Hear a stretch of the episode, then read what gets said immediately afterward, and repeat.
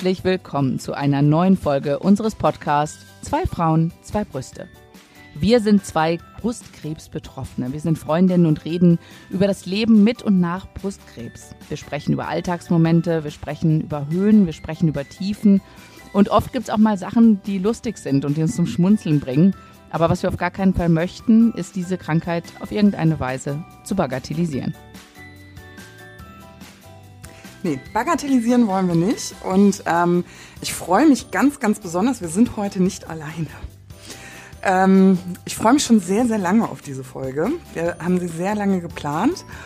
Und ähm, ich freue mich sehr, heute in unserer Mitte Verena zu begrüßen. Verena ist Senologin und somit eigentlich, äh, wenn man so im Offiziellen ist, unser fachmännischer Konterpart.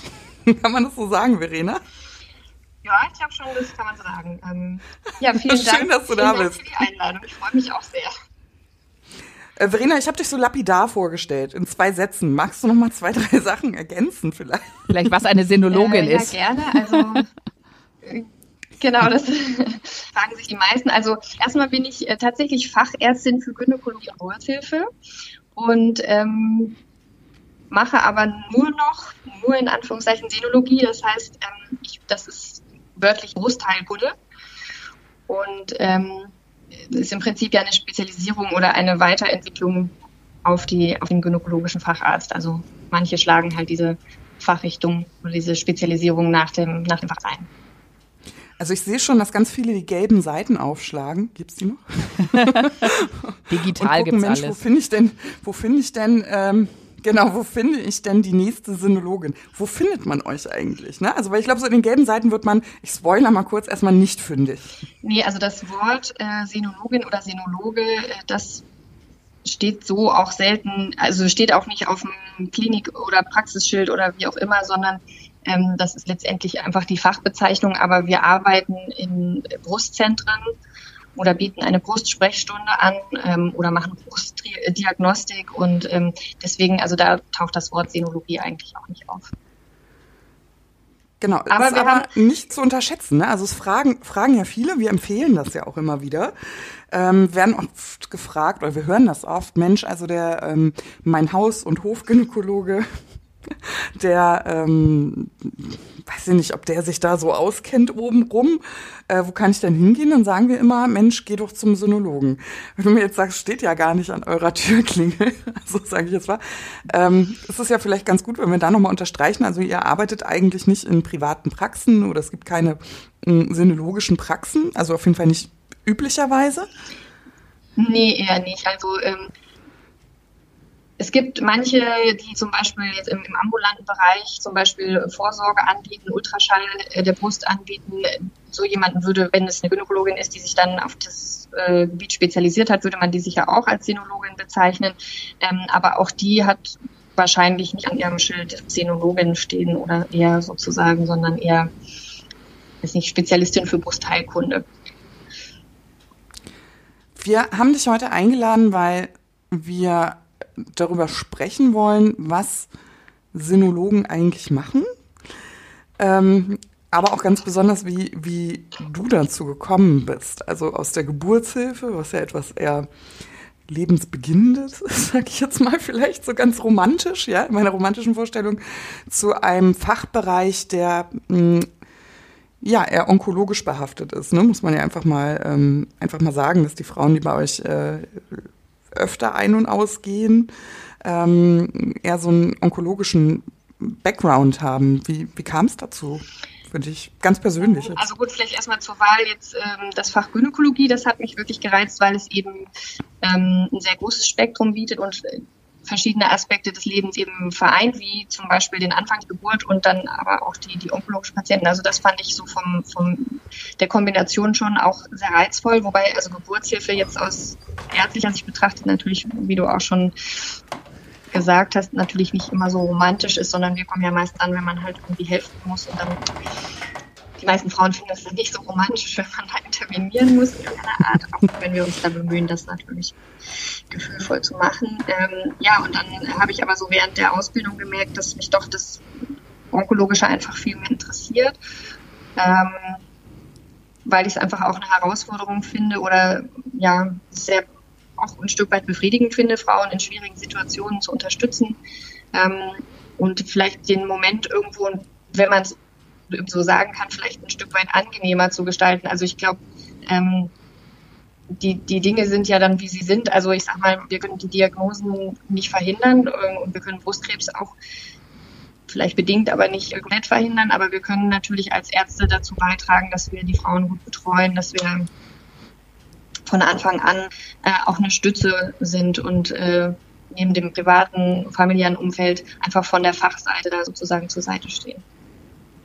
Jetzt äh, frage ich mich natürlich, es gibt ja oft so Gründe, weswegen man in so eine Richtung auch geht. Also gibt es bei dir einen persönlichen Background, dass du sagst, okay, äh, was weiß ich, ähm, ne, ich habe einen Familienfall oder so und deswegen wollte ich das unbedingt genau in diese Richtung gehen, damit ich da helfen kann? Oder äh, was ist bei dir die Geschichte dahinter?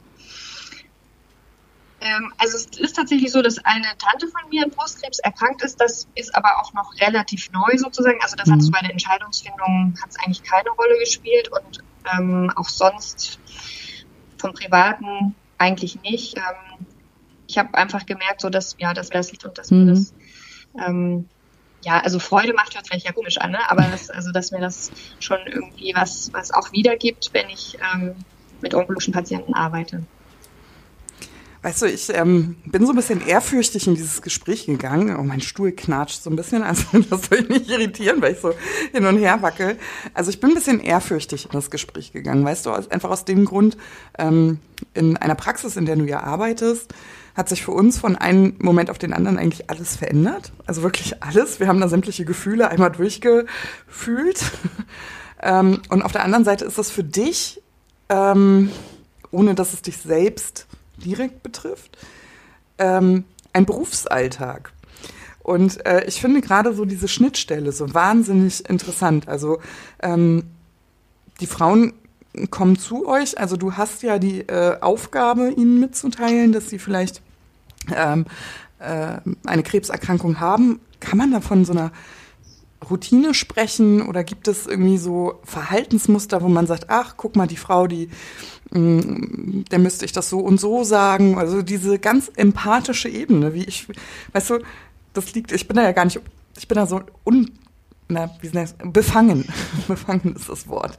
Ähm, es wird mir gar nicht über die Lippen kommen, aber das liegt wahrscheinlich daran, weil ich es ähm, schon erlebt habe. Wie, wie erlebst du das so aus rein professioneller Sicht, solche Nachrichten zu überbringen? Also, also ähm, es ist schon so, also man ähm, entwickelt vielleicht in einer gewissen Weise eine Routine, ähm, diese Nachrichten zu übermitteln, aber mehr in dem Sinne, dass man sagt, okay, man, man hat gemerkt, welche Wortwahl besser geklappt hat sozusagen als andere oder man gemerkt hat, so konnte man die Frauen da besser auffangen oder besser schon so ein bisschen darauf vorbereiten als bei einer anderen Herangehensweise. Also in dem Sinne schon oder man hat einfach dann die Erfahrung.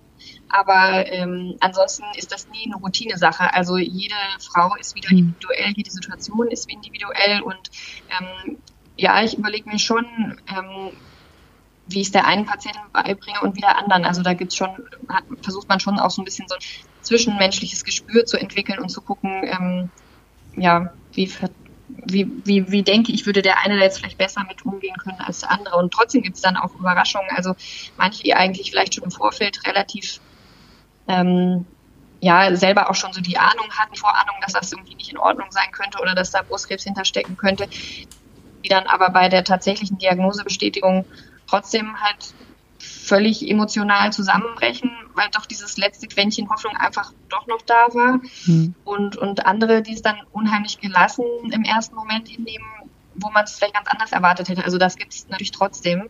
Ähm, und das ist aber ja immer auch nur dieser erste Moment und was dann, ich meine, das brauche ich euch nicht zu sagen, ne, was dann noch kommt und wie es in einem arbeitet und man nach zwei Tagen dann darüber denkt und so, das ist ja nochmal wieder ein ganz anderes Thema. Mhm.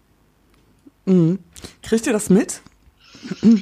Nach zwei Tagen, gut, so gesehen dann wahrscheinlich nicht, wobei ich immer darauf hinweise, dass ähm, die Patienten sich jederzeit melden können, wenn ähm, Fragen, akute, dringende Fragen sozusagen unter den Nägeln brennen, was ja durchaus mal sein kann, dass einem da sich was einfällt, was ganz, ganz wichtig sofort irgendwie geklärt werden muss. Ähm, ansonsten ist es ja so, dass ich die Patienten dann immer wieder äh, nochmal einbestelle. Also erstmal ist es so die initiale Diagnosemitteilung und dann ähm, warten wir vielleicht noch ein paar Befunde ab, dann sehen wir uns nach einer Woche wieder und ähm, insofern, das kriegt man dann ja schon mit, auch wie so eine Entwicklung hm. dann auch stattfindet bei den Frauen. Ja, aber ich war auch tatsächlich also bei der mal, Sinologin. Ich konfrontiere dich jetzt. Entschuldigung. Also. Bitte, Paula. Also wir, wir müssen es den Hörern einmal sagen, ja. Ähm, weil sonst könnte das zu missverstehen. Wir haben hier eine kleine Tonverzögerung. Also wenn wir uns gegenseitig ein bisschen ins Wort fallen, dann liegt das wirklich heute so ein bisschen an diesen technischen, ja, am technischen Vor allem, wenn Dilemma. ich ins Wort Deswegen falle, ne? Ich mal, bis weil, weil, weil ich ja das immer äh, verzögert höre und dann denke, du bist schon fertig dann hast du schon wieder was Neues angefangen und ich so, ja, und übrigens hier, Verena, bla bla.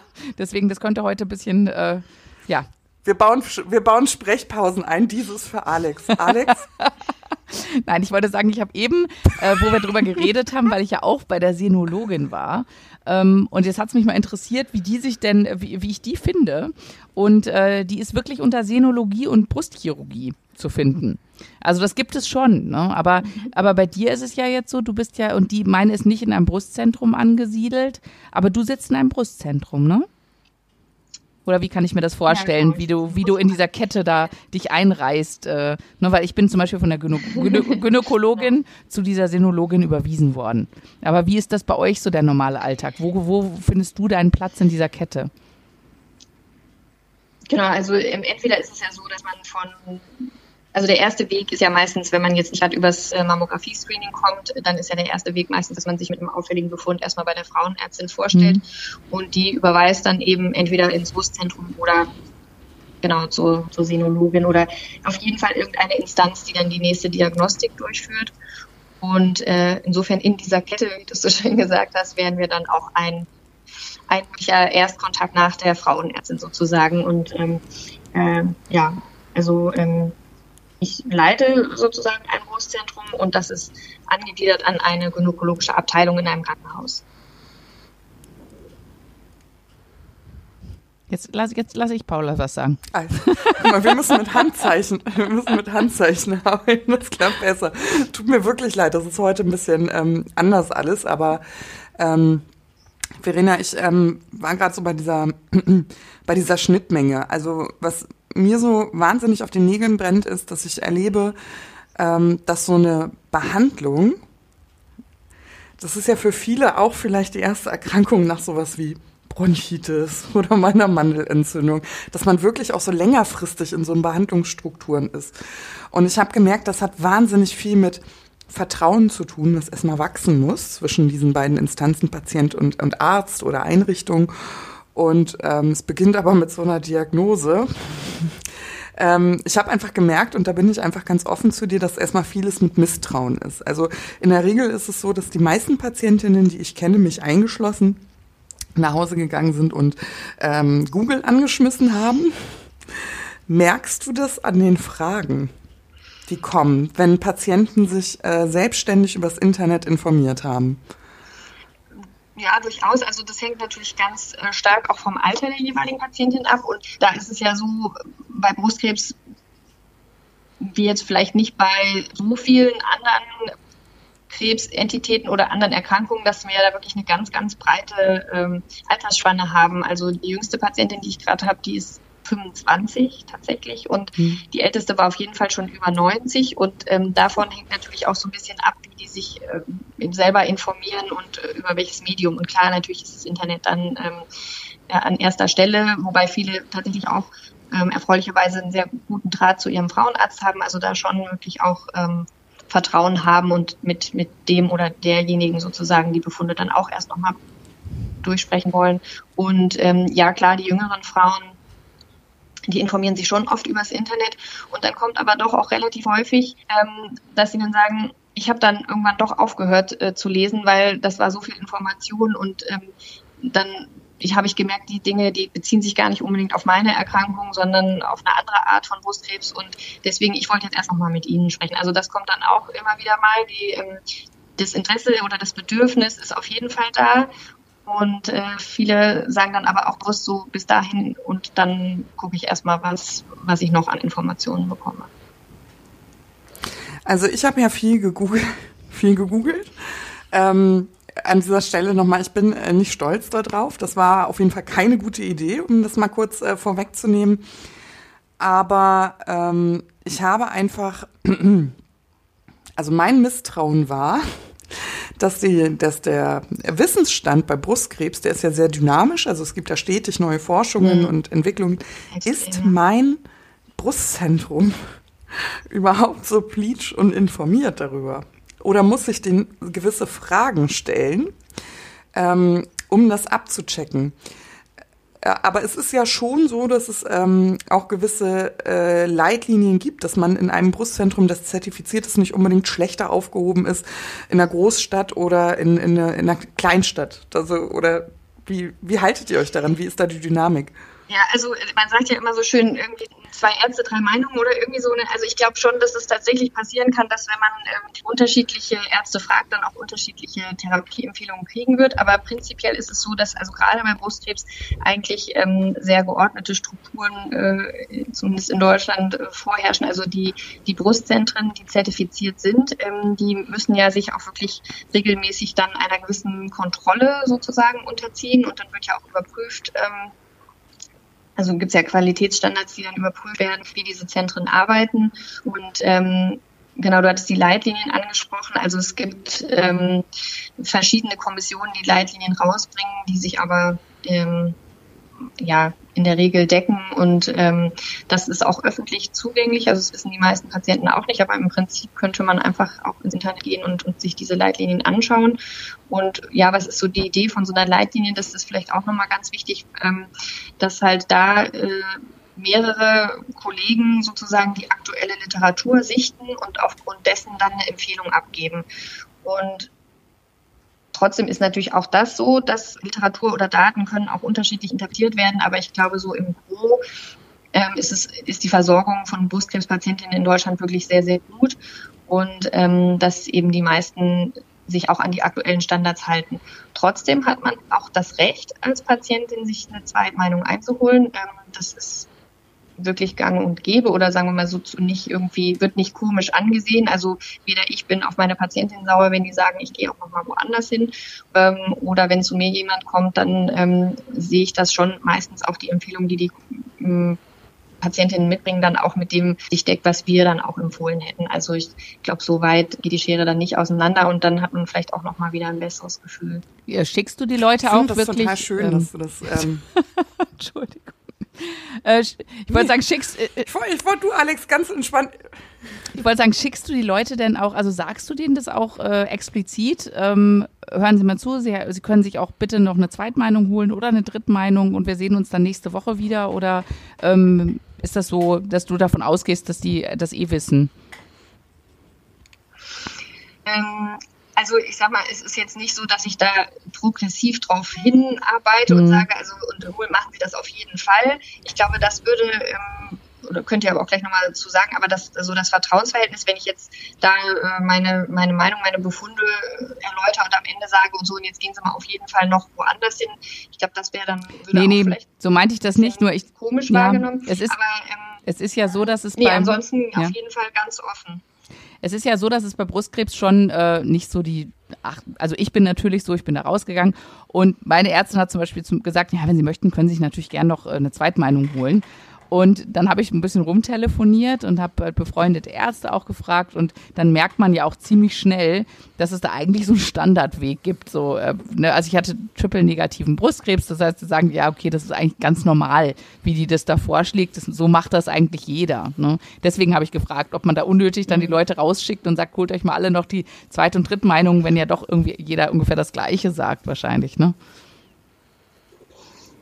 Also ich glaube, es ist schon so, dass man, also ähm, sagen wir mal so, es gehört sich auf jeden Fall, das, das zu sagen. Also, dass die Patienten das auch einfach wissen, weil die meisten werden es wahrscheinlich sonst eher nicht wissen oder sich dann mhm. vielleicht auch nicht trauen, weil sie denken, naja, jetzt war ich hier und jetzt mhm. kann ich nicht auch noch woanders hingehen. Also, das gehört sich schon. Und ähm, und dann ist es wieder eben so ein bisschen situationsabhängig. Also ähm, bei manchen, wo ich einfach merke, dass die verunsichert sind und vielleicht einfach noch ein bisschen Zeit brauchen und ein bisschen Informationen, die sie im Übrigen auch haben. Also man muss nicht mit Zeitpunkt dann der Diagnose übermorgen in den OP springen, sondern man hat da schon auch noch ein paar Tage, um das mal setzen zu lassen und, und sich eine Meinung einzuholen. Und äh, denen sage ich das auf jeden Fall und andere, die da aber einfach auch schon total entschlossen sind. Und es gibt auch viele, die sagen so, dann, ähm, ich will jetzt gar nicht zu viel noch dazu hören, sondern ähm, lieber, ja, planen wir jetzt alles und so. Und das ist halt wirklich so eine Typsache. Mhm. Weißt du, was mich total interessiert, Verena? Ähm, als ich in dieses Gespräch gegangen bin, habe ich mir die Frage notiert, was ist der Unterschied zwischen Gynäkologe und Sinologe? Also, weil der Gynäkologe macht ja auch im weitesten Sinne die Brustkrebs-Früherkennung, also die Abtastuntersuchungen, manchmal ein Ultraschall. Ähm, also ihr seid da noch spezialisierter. Du machst nur Brust. Ja, genau, so kann man es eigentlich sagen. Also ähm, der, der Gynäkologe, ähm, jetzt also vor allen Dingen eben ja dann der niedergelassene Gynäkologe, macht natürlich die Vorsorge und das ist ja auch sein, ähm, sein Hauptmedier und da gehört ja auch das Untersuchung der Brust dann ist einer mit dazu. Ähm, und äh, wie gut jetzt aber jemand zum Beispiel ähm, Ultraschall der Brust machen kann, ähm, das, das hängt dann wirklich von der individuellen Weiterbildung an. Also weil das ist, also Brustultraschall gibt es verschiedene Stufen, also das wird nach, nach der Degum ähm, eingeteilt und ähm, manche ähm, sind da super firm. Also auch, die, auch von den Niedergelassenen gibt es manche, die super gut Brustultraschall können und andere sagen halt, nee, das habe ich irgendwie in meiner Ausbildung, Weiterbildung nie groß mitgekriegt und ähm, dann überweise ich auf jeden Fall jeden Patient, jede Patientin äh, zu einem Spezialisten. Also ähm, genau, und, und der Senologe ist halt einfach so eine Stufe weiter. Also der macht halt nur Brust und vor allen Dingen dann eben nicht jetzt nur die Vorsorge und das Abtasten, sondern es geht dann schon mehr darum, wirklich ähm, so die äh, den ganzen Behandlungspfad, wenn man vielleicht so will, von der Brusterkrankung, also von der ersten Diagnostik, von von der Bildgebung vom Ultraschall äh, in Zusammenarbeit mit den Radiologen noch eine Mammographie und dann vielleicht auch eben diese Standsbiopsie, ähm, die Abklärung von Herdbefunden, ähm, ist das jetzt wirklich was Bösartiges oder nicht und und dann auch danach die Nachsorge. Also wirklich mit der speziellen also Brille. Arbeitest du Alex, wolltest du was sagen? Nee, ich bin, bin ganz leise hier. Weißt du, ähm, bei mich das so, ich bin ja so ein ähm, gebranntes Kind, also ich bin ja mit einer Fehldiagnose rangegangen und ich sage immer, ähm, dass man sonst äh, tatsächlich auch auf eine Überweisung ins Brustzentrum bestehen soll. Auch Männer, die sich vielleicht gar nicht zum Gynäkologen trauen, die sich vielleicht unwohl fühlen in so einem gynäkologischen Wartezimmer. Ähm, Weißt du, was mich noch interessiert? Also ich habe jetzt verstanden, dass ihr auf jeden Fall auch interdisziplinärer noch arbeitet, also auch mit verschiedenen Fachrichtungen zusammen, weil ähm, die Schnittstelle einfach nicht nur die Vorsorge ist und die Vorsorge nur ein Teil der diagnostischen, der, der Diagnostik ist. Ähm, ihr macht auch Brustoperationen, stehst auch im OP. Mhm. Das ist wahrscheinlich so ein OP-Tag, ist das so bei euch? Morgen, Donnerstag, sehr beliebter Tag, ist bei uns auch so. Also ja, bei uns war es auch so, der Donnerstag. Ähm, was genau, der Donnerstag. ähm, genau. Und ähm, du machst also auch Operationen. Äh, das heißt, du machst ähm, Tumorentfernungen, Mastektomien. Also ähm, wo ist der, wo ist da die Schnittstelle zur plastisch-ästhetischen Chirurgie? Also bist du, mhm. ja, wie soll man das jetzt sagen? Du machst ja auch mal ähm, eine Mastektomie und einen Wiederaufbau wahrscheinlich mit äh, Silikonkissen. Also es gibt ja verschiedene Rekonstruktionsmethoden. Aber wo ist denn da so die Schnittstelle mhm. zum, zum nächsten Fachbereich? Also ja, das ist eine das sehr interessante Frage, weil also das hat mich tatsächlich auch eine Patientin neulich mal gefragt. Ähm, und ich glaube, der Unterschied, also jetzt im, im Speziellen zur Abgrenzung zur plastischen Chirurgie, ist, dass wir immer eher sozusagen ja von dem von dem Krankheitsbild Brustkrebs auskommend. Also das ist ja sozusagen eher das, wo wir unsere Kernkompetenz haben. Und ähm, wenn wir dann eben den Wiederaufbau machen, das ist ja was zum Beispiel, was die plastischen Chirurgen auch machen, ähm, aber dann haben wir halt so diesen Fokus, okay, ähm, in welcher Reihenfolge taktet man vielleicht auch diese Operationen, also von der Entfernung des Brustkrebs dann über vielleicht noch bestimmte Behandlungen, die dazwischen müssen, dann bis zum Wiederaufbau. Und ähm, der Plastiker macht das natürlich als Teil auch bei Brustkrebspatientinnen, der macht aber natürlich auch ganz viele andere Sachen, die ich als Biologin nicht mache. Also ganz selten äh, kommt natürlich schon auch mal eine Patientin zu mir, zum Beispiel eine Brustvergrößerung möchte, also jetzt einfach ein kosmetischer Selbstzahlereingriff. Das ist aber was, also ist jetzt überhaupt nicht äh, unser Hauptmetier und das macht zum wiederum der plastische Chirurg aber ziemlich viel in der Regel. Also ähm, hm. Wir haben da zwar eine Schnittstelle, klar, wir operieren beide an der Brust und setzen auch mal ein Implantat ein. Ähm, aber äh, ansonsten ähm, haben wir einfach, glaube ich, einen anderen Fokus auf die Dinge. Und ähm, was der Plastiker natürlich ähm, häufig sehr gut kann, aber das machen auch Senologen, ähm, zum Beispiel diese Rekonstruktion mit Eigengewebe, wo dann auch Gefäße angeschlossen werden müssen und sowas. Mhm. Ähm, da braucht man natürlich schon auch nochmal eine sehr spezielle operative Weiterbildung. Das kann dann auch nicht jeder Senologe oder jede Senologin. Ja, ich sage das deshalb so provokativ, weil mh, mm, beim also bei uns war das so, ich habe Frauen kennengelernt, die zum OP-Stichtag ihre, ihr Brustzentrum verlassen haben und dann zu einem plastischen Chirurgen gegangen sind. Und das hat mich verunsichert. Und ich sagte auch warum. Weil ich dann an mir runterguckte und eine Narbe sah, wie ein Schlachtfeld. Ja. Und dann habe ich mir wieder Misstrauen. Ne? Es ist einfach so. Also ich, deswegen sitzen wir ja hier auch zusammen, ne? Also um das eben abzubauen. Aber mein erster Impuls, weil ich es nicht besser wusste, war, ja, wäre ich mal zum plastischen Chirurgen gegangen. Ne? Mhm. Ich muss das aber mal wieder eine Lanze brechen, weil ich war tatsächlich dann auch beim plastischen Chirurgen und der war total verzückt, wie das aussah. das muss man eben auch sagen. Es ist ja eine Krebsverletzung, die wir haben. Ne? Also ähm, das ist schon im Rahmen der Möglichkeiten diese Ablation gut verlaufen. Das hätte der plastische Chirurg auch nicht anders gemacht. Ähm, aber einfach, falls sich viele Frauen fragen, ähm, ihr habt ja trotzdem eine Routine im Entfernen. Was macht ihr eigentlich öfter? Eine, eine brusterhaltene Operation oder eine Mastektomie? Also das Ziel ist ja schon immer eine brusterhaltene Operation zu machen und in Deutschland werden ungefähr 70 Prozent der Frauen auch brusterhalten operiert. Ähm, und dann gibt es natürlich vielzählige Gründe, warum wir das nicht machen können. Also eine, also jetzt aus unserer Perspektive ist natürlich, wenn es mhm. jetzt ein extrem großer Tumor ist, ähm, der in mehreren Bereichen von der Brust jetzt, ähm, oder es gibt dieses Wort Brust-Tumor-Relation, also wenn man natürlich eine kleine Brust mit einem sehr großen Tumor hat.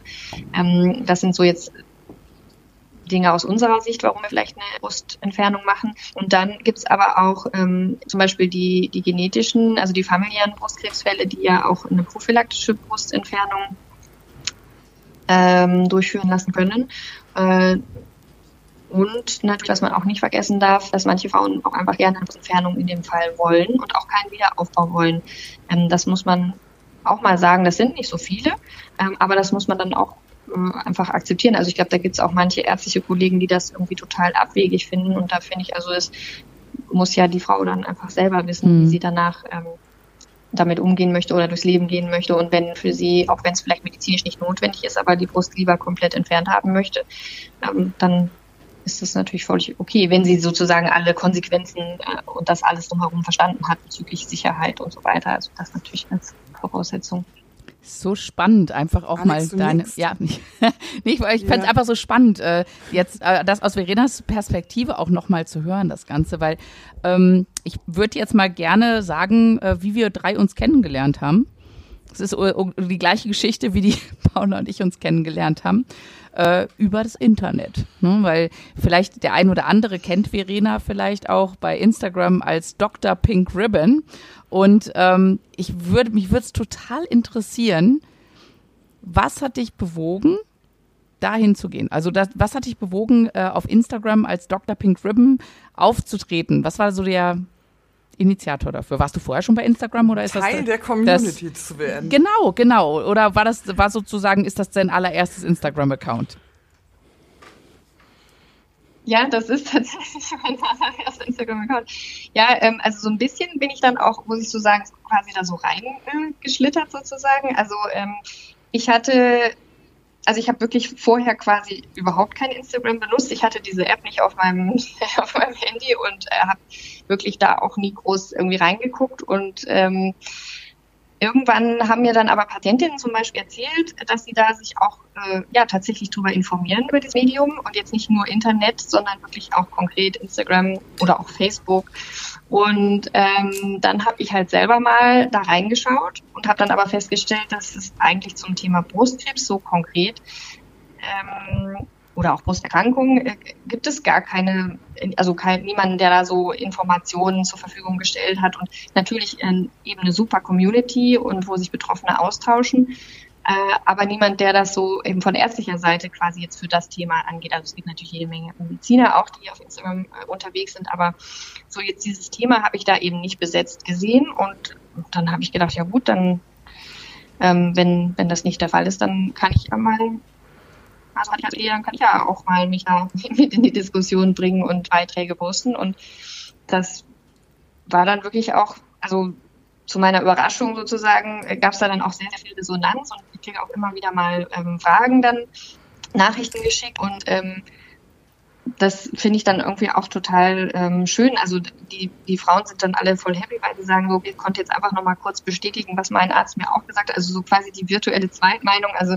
im, im Moment ist das alles so im Rahmen, wo ich das auch, das mache ich ja quasi alles nur in der Freizeit. Das kann ich dann so auch noch mit begleiten. Ähm, das ist überhaupt nicht mein Ziel, das in irgendeiner Form jetzt da als professionellen Account oder so zu führen. Also das wirklich gar nicht. Aber Genau, ja, aber dadurch, dadurch, dass du natürlich schon mit also dem Namen Dr. Pink Ribbon rausgehst, äh, gehst du ja schon in so eine Richtung, die sagt, ja, hier, ich bin die äh, Frau, die professionell das Thema Brustkrebs behandelt. Du hättest ja auch einfach sagen können, Verena 1512 oder sowas und äh, einfach mal gucken, wer da so unterwegs ist und vielleicht hätte man dann herausgefunden, dass du zufällig Sinologin bist oder so. Aber du bist ja wirklich gezielt rausgegangen, glaube ich, auch mit diesem, mit dieser hey, ich, ich möchte da jetzt professionell auch meine Meinung äh, in die Community streuen. Richtig? Und das finde ich eigentlich ganz cool, so wie ich das so mitbekommen habe. Und das äh, denke ich, ja, sagt ja, die Resonanz schon, ja auch. Genau, also das, das ja, das, also das war schon von Anfang an die Intention, dann zumindest auch klar zu machen, dass ich das eben von, von ärztlicher Seite begleite und dass das jetzt nicht irgendwie ein Privataccount ist, wo, wo auch noch irgendwie tausend andere Sachen dann äh, gepostet werden oder so, sondern im Wesentlichen wirklich zum Thema Brustkrebs. Ähm, und, ähm, und ich finde es auch wirklich, also man, ähm, wir haben ja vorhin auch schon so drüber gesprochen, wie wir uns dann letztendlich getroffen haben. Also man, äh, man hat ja wirklich auch das Gefühl, man kennt diese Leute dann auch mit der Zeit extrem gut und wenn man sich dann so austauscht und Nachrichten schreibt. Und ähm, was ich tatsächlich mich am Anfang mal gefragt hatte, könnt ihr ja auch mal eure Sichtweise zu sagen, ähm, wie wird das wahrgenommen, wenn dann jemand aus ärztlicher Sicht, also ihr seid ja dann, also die, oder eben die meisten oder alle in der Community sind ja dann selber Betroffene und ähm, ich von dem Standpunkt kann ich ja nicht mitreden. Also ich kann natürlich Fachinformationen zur Verfügung stellen und ich kann sagen, wie ich das machen würde oder wie das bei uns funktioniert. Ähm, aber ich habe mich auch mal gefragt, ob manche das vielleicht auch so sehen, dass sie dann sagen, naja, ähm, die kann zwar von Fachseite mitreden, aber die weiß ja eigentlich gar nicht, was es heißt, Brustkrebs zu haben sozusagen. Aber ich glaube, das ist ja also auch nie die, sagen, Ansatz. Ich habe das als äh, hm. großes Bitte, Entschuldigung. Da. Das ist immer mit der Zeit. Kompliment. Ton, Leute. ähm, ich habe das als großes Kompliment aufgefasst und ich sage dir auch warum. Ähm, wir machen auch den Podcast, weil wir ganz, äh, weil wir glauben, dass der Sozialraum von Patienten sich verändert. Also wir sind, glaube ich, somit die letzte Generation, die äh, sowohl analog als auch digital arbeitet. Ähm, aber wir wissen auch alle, dass da noch ein bisschen was passieren muss. Wir vertreten keinen ärztlichen Standpunkt. Wir sind eher so die ähm, naja, Selbsthilfegruppe auch nicht, weil wir sitzen ja hier zu zweit. Aber wir sind so für die Abendstunden, für die Monster unterm Bett vielleicht auch, ja. Also für die Patienten, die vielleicht Themen angesprochen haben möchten, über die sie sonst nirgendwo ähm, äh, sprechen können. Also das ist zumindest die Resonanz der Hörerschaft, die wir haben. Ähm, ich für mich, ich sehe mich jetzt mal als Patientin, ja. Ich finde das ganz toll, wenn jemand als aus ärztlicher Sicht sich öffnet und diesen Sozialraum Internet mit betrifft, also mit betritt und sagt, ich möchte mal sehen, was passiert hier eigentlich. Und ähm, ehrlich gesagt, äh, ich finde die Beiträge schön. Also du zeigst Präsenz, das ähm, finde ich ganz toll. Du äh, engagierst dich ja auch in Richtung äh, Aufklärung oder erzählst mal ein bisschen aus dem Alltag, was ist denn eigentlich oder über Nebenwirkungen.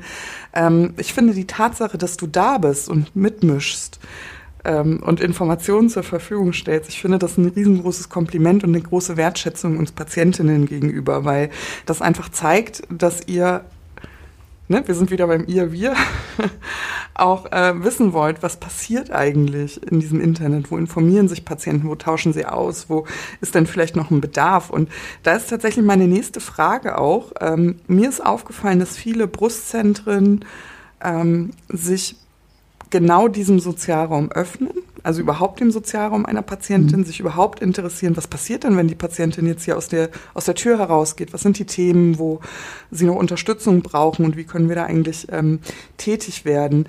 Ähm, habt ihr auch analoge Angebote im Brustzentrum oder was wäre so aus deiner Sicht noch wünschenswert in diesem normalen Klinikleben? Also wo können wir da zum Beispiel als Patientinnen auch präsenter werden? Also ähm, jetzt muss man ja wieder sagen, im Moment äh, aufgrund der Pandemiesituation ist es natürlich ganz, ganz schwierig und deswegen tun mir auch wirklich die Frauen unheimlich leid. Also ich meine, wir brauchen ja nicht darüber reden, dass eine Brustkrebserkrankung zu jedem Zeitpunkt ungelegen kommt und äh, unpassend ist und blöd ist. Nur jetzt ist es halt einfach wirklich extrem schwierig, weil eben ganz viele solche Hilfsangebote, die analogen mhm. vor Ort, mhm. ähm, eben wegfallen. Und das, ähm, das finde ich wirklich schwierig. Ansonsten ähm, ist es so, dass wir und wahrscheinlich auch die meisten Brustzentren zum Beispiel eine Selbsthilfegruppe anbieten, ähm, wo sich Frauen dann eben zum Erfahrungsaustausch treffen können.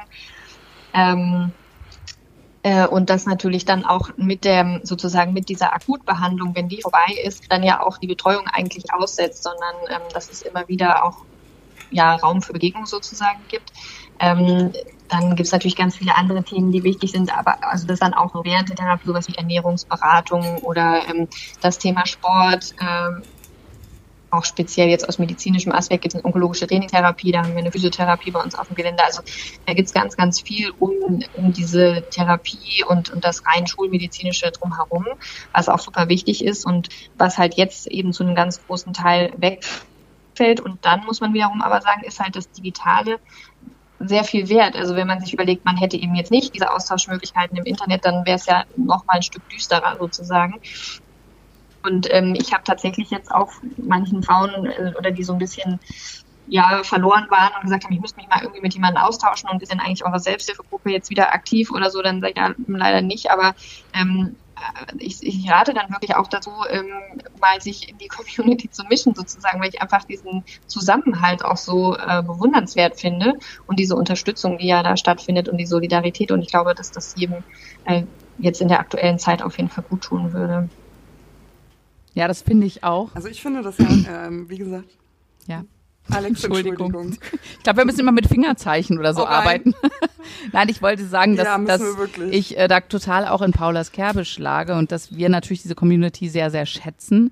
Und es ist, das ist ja das Schöne, zum Beispiel bei Instagram.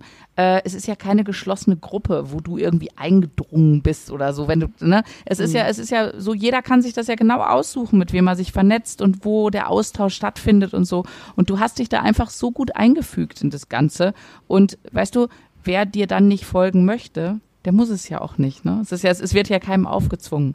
Und ich äh, glaube, es sind aber, äh, wenn ich so mir es anschaue, ist, glaube ich, die, die äh, ich würde sagen 100 Prozent, aber das kann ich jetzt auch nicht sagen, äh, sind eigentlich sehr, sehr dankbar dafür, dass es eben diese, diesen Austausch gibt und dass eben dann nochmal, also jemand aus einer anderen Disziplin auch reinkommt in das Ganze. Und ich finde auch, gerade jetzt mit dieser Corona-Situation, wo du das sagst, es ist so wichtig, dass das vielleicht auch, ne, man sieht ja, viele Leute haben plötzlich jetzt den Weg in die digitale Welt gefunden durch, durch den Mangel an, an analogen Angeboten. Und ob das jetzt äh, bei Instagram ist oder hier bei Yes We Cancer mit der App, wo man sich ver verbinden kann oder über Facebook, ne, das ist ja auch so eine Altersfrage, ne, wo man da irgendwie sein Plätzchen findet. Aber es gibt da halt so viele verschiedene Möglichkeiten. Und äh, bist du denn auch bei Facebook oder äh, woanders oder ist das, ist das so rein bei Instagram? Nee, tatsächlich tatsächlich nicht. ja, also ich glaube, also mehrere Kanäle zu bespielen, das würde ich dann wirklich überhaupt nicht mehr schaffen.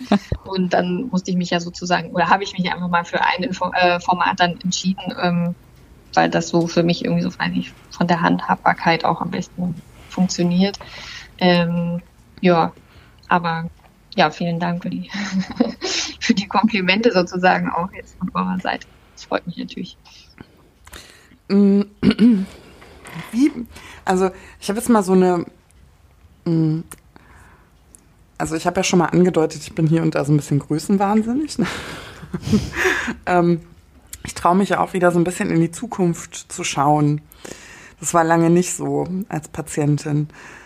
Mich würde gerne mal wissen, also ich mich, oh Gott, ich würde gerne wissen, was wäre dein Wunsch so in zehn Jahren, wenn du in dein Berufsfeld guckst? Also es klingt jetzt ein bisschen, ähm, ich möchte sagen, abgefuckt, ich kann es nicht anders sagen, ähm, wenn man wünschen würde, dass es die Krankheit Krebs nicht mehr gibt, dann wärst du deine Aufgabe los. Oder sagst du, eigentlich wäre das doch ganz schön und die Sinologie ist eigentlich doch viel, viel weiter und breiter aufgestellt? Oder würdest du sagen, ach schön, dann kann ich mich wieder um Stillbrüste kümmern? Oder ich weiß nicht, also was wäre so deine Vision einfach, was wäre deine Idee?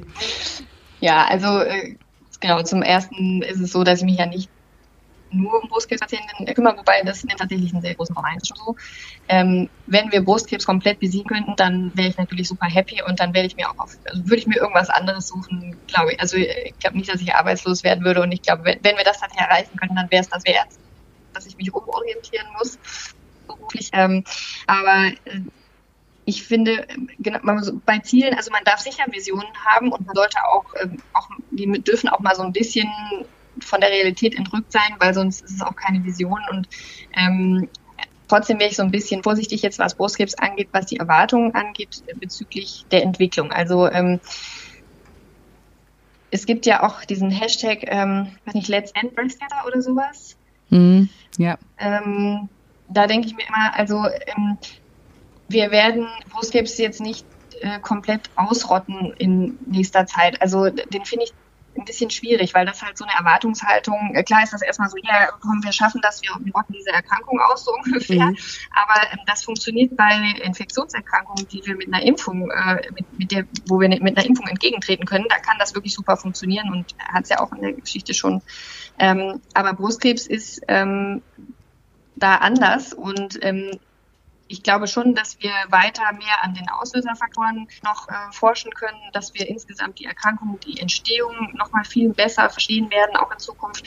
Ähm, aber jetzt für den Moment fände ich zum Beispiel eher eine Früherkennung noch mal, also wenn wir das schon schaffen würden sozusagen, und das zu optimieren, dann wäre das auch schon mal eine Riesenerrungenschaft. Und wenn wir es schaffen, Brustkrebs in einem sehr frühen Stadium zu entdecken, dann haben die Frauen auch eine sehr gute Prognose. Deswegen, ähm, also so gesehen, man darf auch ein bisschen spinnen, aber trotzdem auch so, trot, muss, muss auch die Realität quasi im Blick behalten. Dann. Was ist, was ist eigentlich ein frühes Stadium? Auch wieder so eine beliebte Frage vom Patienten. Oh, jetzt bin ich schon wieder Alice. Ich habe diese drei Sekunden Verzögerung nicht drauf. Alex, stell du bitte erstmal deine Frage. Nein, ich wollte sagen, ich fand es gerade so einen schönen Ausblick. Ich fand es einfach so, diese, diese, diesen Blick in die Zukunft und was können wir machen. Und Du hast gerade was ganz Wichtiges gesagt, was mir aufgefallen ist. Das ist dieses, ne, vielleicht können wir früher ansetzen in der Früherkennung. Vielleicht können wir sogar noch früher ansetzen. Ähm, ich gehe jetzt auf dieses so, wann äh, gehen die Entwicklungen in die Richtung? Glaubst du daran, dass wir vielleicht mit einer Blutabnahme dann wirklich ähm, bald sehen können, okay, da könnte sich Brustkrebs entwickeln, ein ganz frühes Stadium, wir fangen, wir schreiten schon direkt ein, dass das, dass das der Weg der Zukunft ist? Ähm, also Brustkrebs jetzt wirklich anhand einer, einer, Blutdiagnose früh zu entdecken, also nicht nur, du hattest jetzt gesagt, entwickeln, aber sozusagen, also wenn ein kleiner Brustkrebs vorliegt, dass wir das in der Blutprobe sehen können, ähm, das halte ich jetzt in ganz naher Zukunft nicht für realistisch. Ähm, es gibt ganz viel Forschung zu sogenannten Tumormarkern, mhm. wo wir aber gesehen haben, dass die auch in anderen Fällen äh, positiv sein können. Also mhm. eben, die sind nicht ähm, spezifisch genug. Also die sind nicht nur dann positiv, wenn wirklich Brustkrebs vorliegt, sondern können halt auch bei Entzündungen oder Infekten oder sonst wie äh, erhöht sein. Und das ist ja auch immer so ein Thema in der, äh, in der Nachsorge. Das ist ja mittlerweile auch nicht mehr empfohlen, dass man die äh, bestimmt, weil das einfach so viel Verunsicherung hervorruft und äh, dann oft halt eben auch falsch positive Befunde dabei sind. Ne? Also das, ähm, das ist, glaube ich, schwierig. Ähm, aber so was eine ähnliche Richtung zumindest einschlägt und wo ja in den letzten Jahren sehr viel erreicht worden ist, ist ja zum Beispiel eben bei den Mutationsträgerinnen, also bei dem familiären Brustkrebs, wo man zumindest das Risiko für eine Brustkrebserkrankung vorhersagen kann.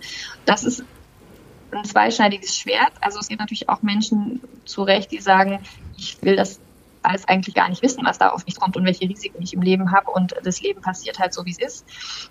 Wenn man aber dann so ähm, sich Stammbäume ansieht, wo halt schon die Oma und die Tante und die Cousine und die Mutter und alle hatten Brustkrebs und sind dann auch irgendwie daran noch verstorben, ähm, dann ist es ja schon schön zu wissen, dass man sagen kann, okay, wir können das rausfinden, ob sie auch von diesem Risiko betroffen sind oder nicht. Es ist ja auch die Möglichkeit, dass man entwarnen kann.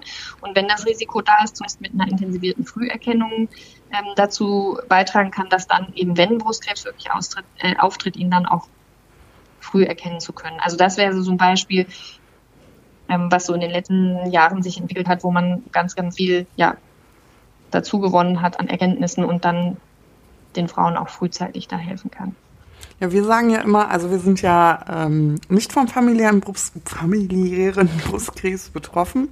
Also wir sind keine Genträgerinnen, aber wir erlauben uns immer zu sagen, okay, wenn man die Möglichkeit hat, äh, sich doch testen zu lassen, ist das eigentlich die einzig richtige oder einzig reale Form der Vorsorge. Alles andere ist ja eine Früherkennung. Ne? Aber in dem Fall kann man tatsächlich eine Vorsorge äh, auch treffen. Also nicht nur mit einem erweiterten Vorsorgeprogramm, sondern auch ja, oder Angelina zumindest äh, genau, Prävention. Ne? Also das ist dann mhm. sagen nicht nur Früherkennung, sondern Prävention tatsächlich, indem man halt das Gewebe, wenn man es mal so ganz platt sieht, das, was halt dann entarten könnte, entfernt. Ne? Das, das ist sozusagen mhm. Prävention an allererster Front und Früherkennung ist ja dann eigentlich der, der nächste Schritt erst.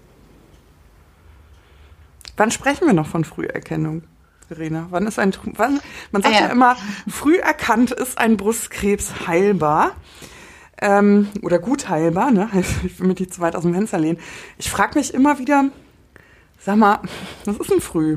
Ist das, hängt das von der Tumorgröße ab? Hängt das vom ähm, äh, Stadium ab? Eine, ob eine Metastasierung vorliegt? Gibt es andere Indikatoren? Was ist eigentlich so ein, was ist ein früh erkannter Buskrebs? Ja, also früh, ähm, also man, wenn man ganz grob unterscheidet, ist es tatsächlich so, dass man eben zwischen metastasierter und nicht metastasierter Situation unterscheidet. Und ähm, das liegt daran, weil wir eben wissen, dass wir zum Zeitpunkt, wo der Brustkrebs nicht gestreut hat in, ähm, in andere Organe, können wir eine Heilung erreichen. Und die Wahrscheinlichkeit für eine Heilung, die hängt dann nochmal davon ab, wie groß ist der Tumor, welche Tumorbiologie habe ich, also welche Eigenschaften hat der Tumor, sind eventuell Lymphknoten befallen. Aber solange es immer noch in diesem sozusagen lokalen Stadium ist, wo Brust und oder Lymphknoten betroffen sind ähm, und keine Organe ähm, und keine Metastasierung somit vorliegt, habe ich halt die Chance auf Heilung. Und das ist der große Unterschied zu Frauen, wo ihr Brustkrebs dann schon gestreut hat. Ähm, da können wir keine Heilung erreichen, aber auch da muss man sagen, gab es in den letzten Jahren extrem äh, große Fortschritte, was die Therapie angeht. Und ähm, die meisten Ärzte formulieren das eben so, dass man letztendlich dann ja eine chronische Erkrankung hat, mit der man auch leben lernen kann und muss gezwungenermaßen vielleicht dann auch, aber wo wirklich auch ähm, die Situation sich nochmal deutlich verbessert hat in den letzten Jahren und ich denke, die Entwicklung geht auch dahin, dass es sich weiterhin verbessern wird. Aber deswegen ist das immer so ähm, der große Cut-off sozusagen. Ja, das ist schön, dass du das sagst. Ich, mir war das nicht klar. Für mich war immer Metastasen, also war immer das Angstwort. Also wirklich ähm, immer ein Angstwort. Ich habe jetzt aber sehr, sehr viele Frauen auch kennengelernt, ähm, neben, neben auch dramatischen Ausgängen. Also wir wollen hier nichts bagatellisieren, aber ähm, mir war zum ersten Mal auch ein Begriff davon, dass man sagen kann, man kann trotz einer Metastasierung, also auch eine Langzeitüberlebende sein. Das war mir überhaupt gar nicht klar. Und ich glaube, das ist auch sehr mutschöpfend, wenn man auch solche Informationen hier einfach mal preisgibt und auf den Tisch äh, legt. Also das gibt es und das ist keine Seltenheit tatsächlich. Ne? Also ähm, ja. Äh, ich fasse es nicht, die Zeit ist um. Ich wollte gerade sagen, ich, ich wollte hier aus dem Off mit ich muss fünf Sekunden noch mal äh, für eine andere Folge einladen. Genau, Verena, ich glaube, wir müssen dich noch ein zweites Mal ähm, einladen. Wir könnten noch ein bisschen sprechen. Genau, wir sind, äh, wir haben so viele Fragen noch un ungeklärt, ja. aber äh, was ist es äh, wirklich vorbeigeflogen ich diesmal. Ich wollte auch gerade sagen, ähm, was ich natürlich sehr spannend fände, wir können ja vielleicht auch mal so eine Fragerunde mit Verena machen, weil, ne, dass man einfach sagt, okay, äh, oh, ja. äh, Verena beantwortet einfach sehr mal ein gerne. paar Fragen live bei uns im Podcast. Und weil ich, äh, ich, ich habe auch gerade auf die Uhr geguckt und dachte, das kann doch jetzt gar nicht sein. Wir haben doch gefühlt gerade erst angefangen zu sprechen. ähm, das schreit auf jeden Fall nach einer Fortsetzung. Aber ähm, vielen, vielen Dank für deine Zeit, Verena. Das war super. Oh ja. Und danke für dein genau. Engagement.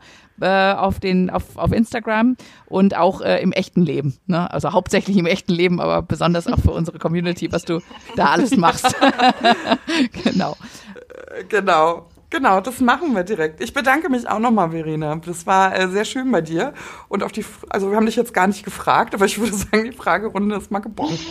Ja, von mir aus sehr gerne. Vielen Dank. Also können wir gerne machen. Super, sehr schön. Dann ähm, würde ich sagen, sagen wir Tschüss und bis zum nächsten Mal. Tschüss. ja, tschüss. Im kurzen Nachgespräch zwischen Alex, Verena und mir ist uns noch ein kleiner Punkt, ähm, haben wir noch einen kleinen Punkt vertieft, der im Podcast nicht unwichtig ist. Und deswegen ergänzen wir diese Folge um ein kleines PS. Ähm, Verena, bei dir ging es, ähm, oder wir sprachen eben nochmal über den Aspekt, Früherkennung bei jungen Frauen, also die Fehldiagnostik meiner eigenen Geschichte, hat dich nochmal zu einem Punkt bewogen, den wir hier nochmal ergänzen wollen. Ähm, ja, genau, das, das war mir so während der, des weiteren Gesprächs dann immer noch so im Hinterkopf geblieben, aber hatte sich quasi keine gute Gelegenheit mehr geboten, da nochmal drauf einzugehen. Ähm, das ist bei jungen Frauen tatsächlich leider nicht so selten, dass sich die Diagnose etwas verzögert. Das liegt natürlich daran, dass Brustkrebs prinzipiell bei jungen Frauen seltener ist als bei älteren Frauen, ähm, hat aber auch damit zu tun, dass das Gewebe ähm, dichter ist, dass auffällige Befunde da drin auch schwieriger zu sehen oder zu beurteilen sind. Und deswegen wollte ich einfach noch mal so ein bisschen vielleicht auch als Appell sagen, ähm, oder meine Devise ist so, jeder neu aufgetretene Tastbefund gehört abgeklärt. Und ähm, das ist auch nicht so gemeint, dass, ähm, dass man da jetzt irgendwie dem, dem der eigenen Gynäkologin oder dem Gynäkologen irgendwie Misstrauen gegenüber entgegenbringen sollte. Ich glaube, man muss halt einfach schauen, ist die Kollegin oder der Kollege auch ähm, spezialisiert auf Brustdiagnostik und wenn das nicht der Fall ist, dann schadet es ja nicht, sich da nochmal ähm, bei einem Spezialisten vorzustellen und wenn es dann wirklich ein gutartiger Befund ist und es nur eine Zyste ist oder ein Fibroadenom, also ein gutartiger Knoten in der Brust, dann ist ja auch alles gut. Aber dazu rate ich schon, ähm, auch wenn es selten ist, aber wenn es dann doch Brustkrebs ist, ist es halt einfach sehr unschön, wenn es dann, wenn die Diagnose sich eben noch länger raushört. Insofern sage ich immer, einmal, einmal abklären lassen. Genau, also äh, find, das finde ich sehr, sehr beruhigend, weil das ähm, auch im Rahmen meiner Erkrankung immer wieder etwas ist, was mir aufgeploppt ist. Also verlangt mhm. ruhig nach einer Überweisung ähm, in ein äh, Brustzentrum. Das äh, nimmt euch der Gynäkologe auf gar keinen Fall übel. Lasst euch das auch nochmal abklären. Da sitzen nicht nur die Krebsfälle, sondern auch die diagnostischen. Ähm, traut euch da gerne, das ist genau die richtige ähm, Adresse, wo ihr hin sollt. Also alles, was neu auftaucht, wird abgeklärt. Und ob etwas neu aufgetaucht ist, seht ihr, wenn ihr monatlich eine Selbsttastuntersuchung macht, weil dann fallen euch Veränderungen auf, die ihr beschreiben könnt. Danke fürs Zuhören. Danke Verena nochmal für diese wertvolle Ergänzung und ähm, bis zum nächsten Mal. Tschüss.